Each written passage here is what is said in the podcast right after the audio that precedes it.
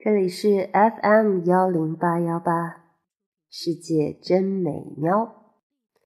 今天还是给爸爸朗读，我们继续《我与地坛》史铁生。今天我们朗诵第四部分。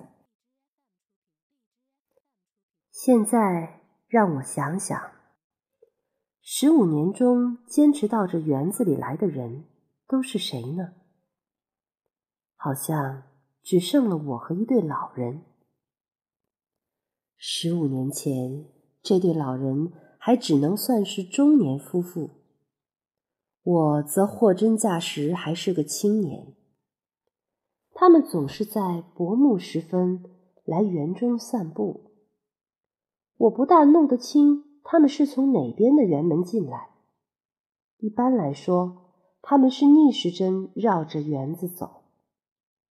男人个子很高，肩宽腿长，走起路来目不斜视，胯以上直至脖颈挺直不动。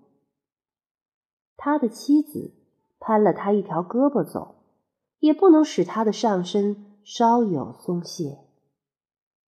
女人个子却矮，也不算漂亮，我无端的相信她必出身于家道中衰的名门富族。她攀在丈夫胳膊上，像个娇弱的孩子。她向四周观望，似总含着恐惧。她轻声与丈夫谈话，见有人走近，就立刻怯怯地收住话头。我有时因为他们而想起然阿让与科赛特，但这想法并不巩固。他们一望即知是老夫老妻。两个人的穿着都算得上考究，但由于时代的演进，他们的服饰又可以称为古朴了。他们和我一样，到这园子里来几乎是风雨无阻。不过他们比我守时，我什么时间都可能来，他们则一定是在暮色初临的时候。刮风时。他们穿了米色风衣，下雨时他们打了黑色的雨伞。夏天，他们的衬衫是白色的，裤子是黑色的或米色的。冬天，他们的呢子大衣又都是黑色的。想必他们只喜欢这三种颜色。他们逆时针绕着园子一周，然后离去。他们走过我身旁时，只有男人的脚步响，女人像是贴在高大的丈夫身上跟着漂移。我相信他们一定对我有印象，但是我们没有说过话，我们互相都没有想要接近的表示。十五年中，他们或许注意到一个小伙子进入了中年。我则看着一对令人羡慕的中年情侣，不觉中成了两个老人。曾有过一个热爱唱歌的小伙子，他也是每天都到这园中来，来唱歌，唱了好多年，后来不见了。他的年纪与我相仿，他多半是早晨来，唱半小时或整整唱一个上午。估计在另外的时间里，他还得上班。我们经常在祭坛东侧的小路上相遇。我知道他是到东南角的高墙下去唱歌。他一定猜想我去东北角的树林里做什么。我找到我的地方，抽几口烟，便听见他谨慎的整理歌喉了。他反反复复唱那么几首歌。文化革命没过去的时候，他唱“蓝蓝的天上白云飘，白云下面马儿跑”，我老也记不住这歌的名字。文革后，他唱《货郎与小姐》中那首最为流传的咏叹调：“迈步，迈步嘞，迈步，迈步嘞。”我记得这开头的一句，他唱的很有声势。在早晨清澈的空气中，货郎跑遍园中的每一个角落去恭维小姐。我交了好运气，我交了好运气，我为幸福唱歌去。然后他就一遍一遍的唱，不让货郎的激情稍减。依我听来，他的技术不算精到，在关键的地方常出差错，但他的嗓子是相当不坏的，而且唱一个上午也听不出一点疲惫。太阳也不疲惫，把大树的影子缩小成一团，把疏忽大意的蚯蚓晒干在小路上。将近中午，我们又在祭坛东侧相遇。他看一看我，我看一看他。他往北去，我往南去。日子久了，我感到我们都有结识的愿望，但似乎都不知如何开口。于是互相注视一下，终又都移开目光，擦身而过。这样的次数一多，便更不知如何开口了。终于有一天，一个丝毫没有特点的日子，我们互相点了一下头。他说：“你好。”我说：“你好。”他说：“回去啦。”我说：“是你呢？”他说：“我也该回去了。”我们都放慢脚步。其实我是放慢车速，想再多说几句，但仍然是不知从何说起。这样，我们就都走过了对方，又都扭转身子面向对方。他说：“那就再见吧。”我说：“好，再见。”便互相笑笑。各走各的路了，但是我们没有再见。那以后，园中再没了他的歌声。我才想到，那天他或许是有意与我道别的。也许他考上了哪家专业的文工团或歌舞团了吧？真希望他如他歌里所唱的那样，交了好运气。还有一些人，我还能想起一些常到这园子里来的人。有一个老头儿，算得一个真正的隐者。他在腰间挂一个扁瓷瓶，瓶里当然装满了酒，常来这园中消磨午后的时光。他在园中四处游逛，如果你不注意，你会以为园中有好几个这样的老头。等你看过了他卓而不群的饮酒情状，你就会相信这是个独一无二的老头。他的衣着过分随便，走路的姿态也不慎重，走上五六十米路便选定一处地方，一只脚踏在石凳上或土埂上或树墩上，解下腰间的酒瓶，解酒瓶的当儿，眯起眼睛。把一百八十度视角内的景物细细看一遭，然后以迅雷不及掩耳之势倒一大口酒入肚，把酒瓶摇一摇，再挂向腰间，平心静气的想一会儿什么，便走下一个五六十米去。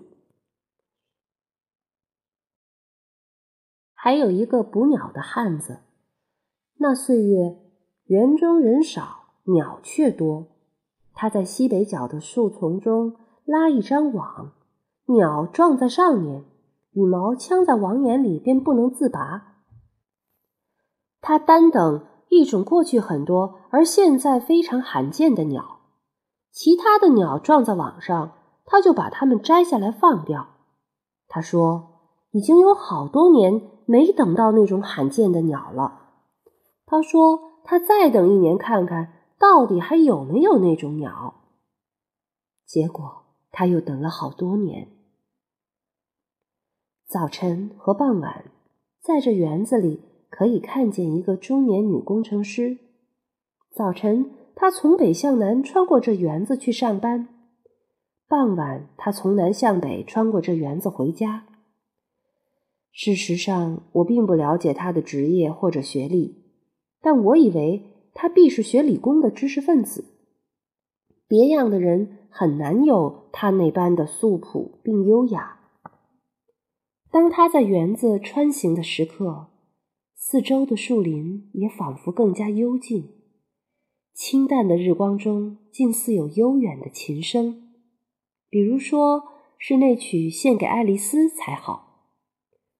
我没有见过她的丈夫，没有见过那个幸运的男人是什么样子。我想象过，却想象不出。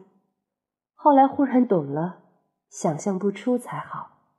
那个男人最好不要出现。他走出北门回家去。我竟有点担心，担心他会落入厨房。不过，也许他在厨房里劳作的情景更有另外的美吧。当然，不能再是献给爱丽丝，是个什么曲子呢？还有一个人是我的朋友，他是个最有天赋的长跑家，但他被埋没了。他因为在文革中出言不慎。而坐了几年牢，出来后好不容易找了个拉板车的工作，样样待遇都不能与别人平等，苦闷极了，便练习长跑。那时他总来这园子里跑，我用手表为他计时，他每跑一圈向我招一下手，我就记下一个时间。每次他要环绕这园子跑二十圈，大约两万米。他盼望以他的长跑成绩来获得政治上真正的解放。他以为记者的镜头和文字可以帮他做到这一点。第一年，他在春节环城赛上跑了第十五名。他看见前十名的照片都挂在了长安街的新闻橱窗里，于是有了信心。第二年，他跑了第四名。可是新闻橱窗里只挂了前三名的照片，他没灰心。第三年，他跑了第七名，橱窗里挂前六名的照片，他有点怨自己。第四年，他跑了第三名，橱窗里却只挂了第一名的照片。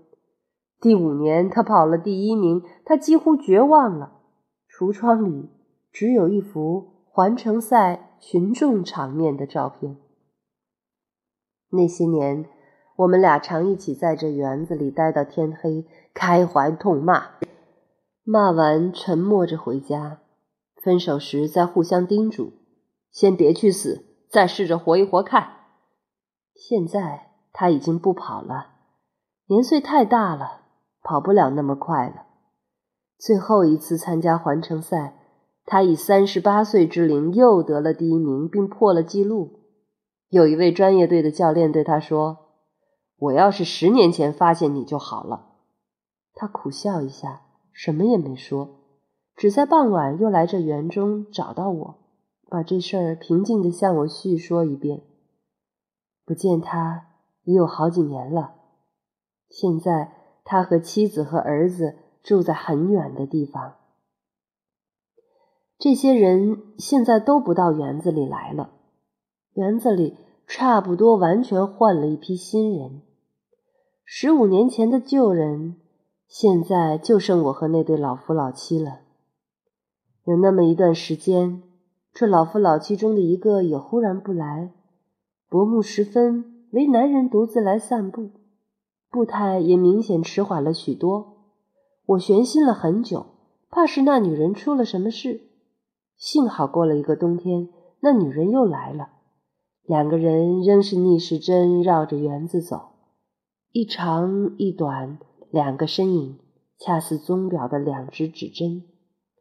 女人的头发白了许多，但依旧攀着丈夫的胳膊走，像个孩子。贪这个字用的不恰当了，或许可以用参吧。不知有没有兼具这两个意思的字？老爸。这回念了十五分钟，哈哈，你有没有被我哄睡着呀？啊，如果是下午的时候，那你就睡吧；如果是晚上的时候，那你也睡吧。生病的时候就应该多休息，然后睡醒了，记得锻炼哦。今天就到这里吧。